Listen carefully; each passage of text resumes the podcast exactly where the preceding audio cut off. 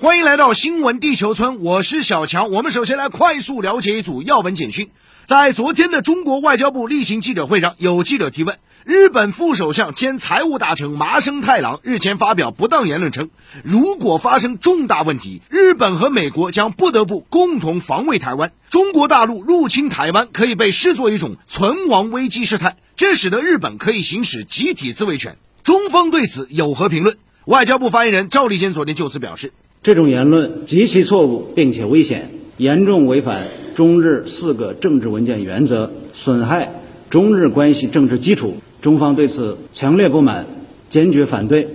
已经向日方提出严正抗议。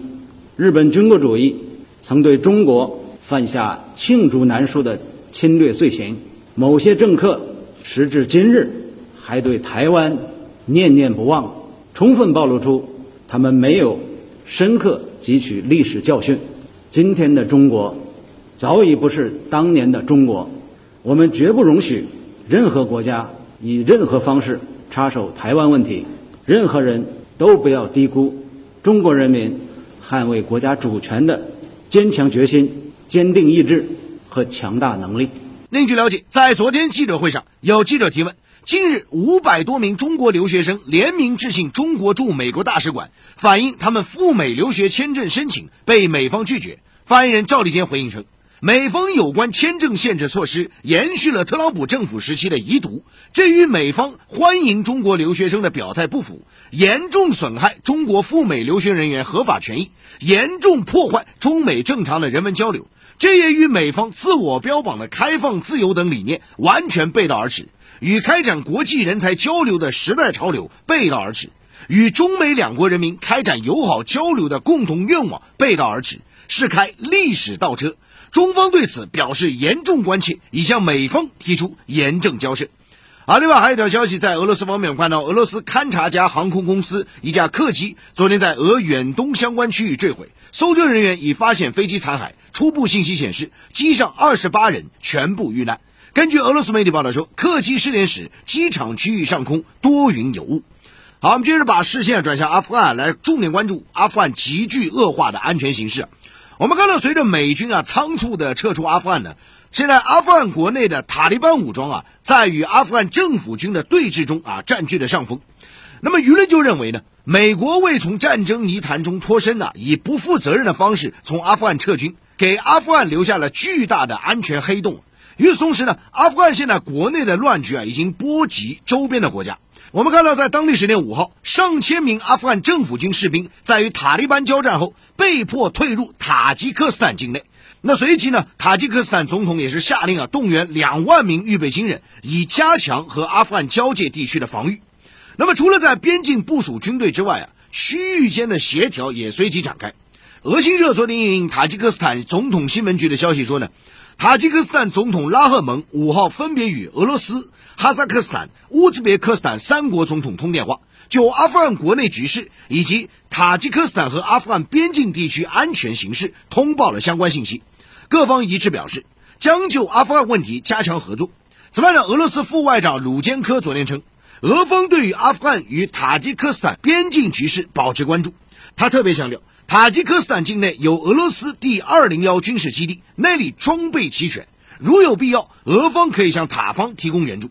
另据塔吉克斯坦政府消息人士指出，塔方正在探讨为可能到来的阿富汗难民设立营地。此外，塔吉克斯坦国家安全委员会还表示，塔利班已经完全控制了阿富汗东北部与塔吉克斯坦接壤的六个地区。针对当前形势，阿富汗国防部官员昨天证实。阿富汗政府军已经在北部地区部署数以百计突击队员和清政府民兵武装人员，准备对塔利班发起反攻并夺回失地。那另一边呢？外界对于塔利班的态度也是高度关注，而且有些消息啊也是前后矛盾的。比如说，一方面呢，俄罗斯卫星通讯社昨天引塔利班政治办公室发言人话说，塔利班否认了啊有媒体报道说塔利班计划向阿富汗政府方面提出和平方案的报道。但另外一方面呢，路透社又称啊，阿富汗和平事务部发言人证实，阿富汗政府代表已经恢复和塔利班在多哈的谈判。而面对当前阿富汗乱局，有专家分析指出，美军仓促撤离对塔利班等反政府武装是重大利好。塔利班现在面临的空中打击压力是进一步的减小，制约了其在战场上获得更大成果的障碍也不复存在。那目前呢，阿富汗政府军控制了主要城市地区，塔利班呢主要控制了山区啊，双方互有攻势。但是呢，塔利班军事作战经验更加丰富，现在处于明显的上风。而美军撤走之后啊，不少武器装备和车辆呢，现在落入到塔利班手中啊，因此这也进一步加强了塔利班实力。同时呢，外界担忧啊，塔利班与阿富汗政府军之间的冲突将进一步加剧，恐怖袭击事件也将会增多。好，新闻地球村这时段来重点关注国际商业财经哦。我们先来快速的看看啊一组国际商业财经资讯啊。那石油输出国组织欧佩克秘书长昨天宣布啊，原定于当天重新召开的第十八次欧佩克与非欧佩克啊这个伙伴国，也就是所谓的欧佩克加啊这样的部长级会议取消了啊，新日期待定了。那么消息传出后呢，国际油价应声上涨啊，继续迈向每桶八十美元啊，到底是增产增多少？现在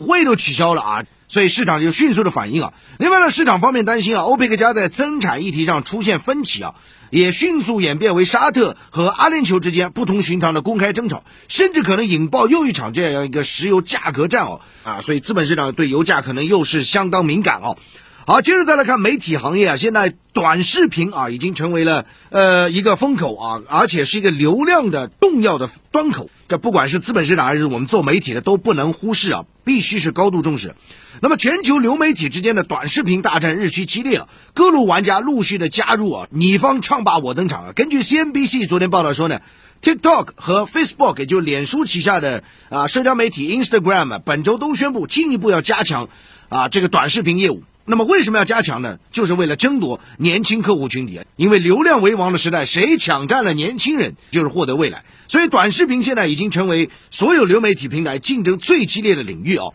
那么此外，我们看到亚马逊早前呢也是收购了好莱坞影视制作老牌的企业米高梅啊，也凸显出啊亚马逊也要布局啊这样一个流媒体的这个态势，包括说亚马逊也要将华盛顿邮报进行一个转型啊。那么最新的研报显示呢，全球视频流媒体市场发展强劲啊，去年这个市场市值呢已经达到五百多亿美金啊，未来几年五到六年之间呢，每年将至少实现百分之二十以上的复合增长率啊。啊，另外我们再来看看芯片方面啊，这个三星电子定于今天正式公布二季度初步业绩啊。那么路透社昨天就援引一个预测结果说呢，作为全球最大的存储芯片生产商，受益于芯片涨价等因素啊，三星电子今年二季度盈利利润啊，预计将将会大增接近百分之四十。与此同时呢，三星电子现在智能手机的当季的出货是减少啊，啊，这是在资讯方面。接着我们把话题啊转向。啊，跟农作物房价有关的这个话题来聊聊。韩国现在面临这个空前的这个物价的上涨压力啊。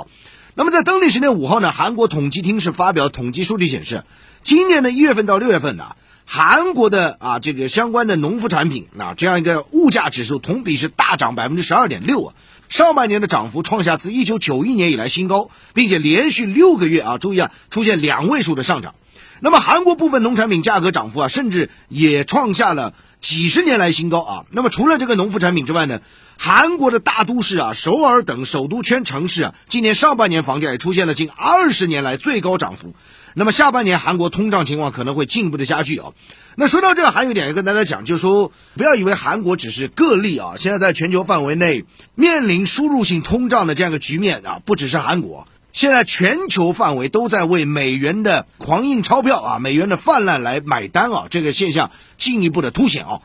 那咱们还是以韩国的最新数据来看啊，今年呢二季度期间啊，韩国的苹果价格一度涨至每公斤约合人民币四五十块钱，韩国大葱的价格呢一度是涨到每公斤约合人民币也是四五十块钱。那么这其中按品类来看，韩国的大葱价格今年上半年暴涨百分之一百五十多啊，涨幅创二十七年来新高。韩国市场上现在苹果价格啊，今年上涨，今年上半年上涨百分之五十四，涨幅创二十二年来新高。另外呢，包括这个鸡蛋啊，韩国今年上半年是上涨百分之三十八点九，涨幅创四年新高啊。那虽然韩国也是大量进口鸡蛋，但是仍然不足以稳定鸡蛋价格。那面对当前啊农产品价格大涨的压力呢？尽管韩国政府认为啊，下半年韩国物价会逐步稳定啊，但是食品行业的人士并不乐观的。他们就认为呢，未来韩国的新鲜食品价格可能会继续上涨，通胀将在一段时间内继续保持啊在百分之二以上。那么除了这个刚刚跟大家讲韩国农副产品啊或者加工食品今年上半年价格大涨之外啊，韩国的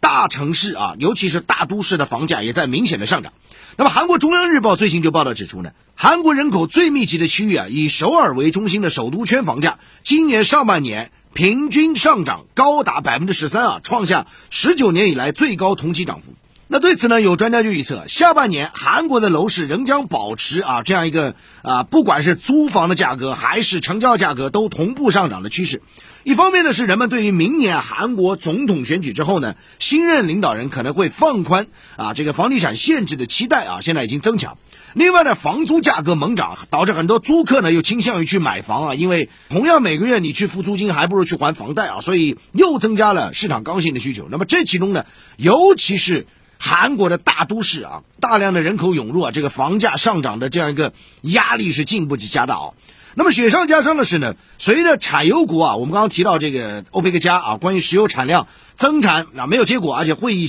暂停了啊。那么国际油价持续的高涨，也会给啊各个国家的物价承受进一步的压力呢。韩国的物价当然也是其中啊。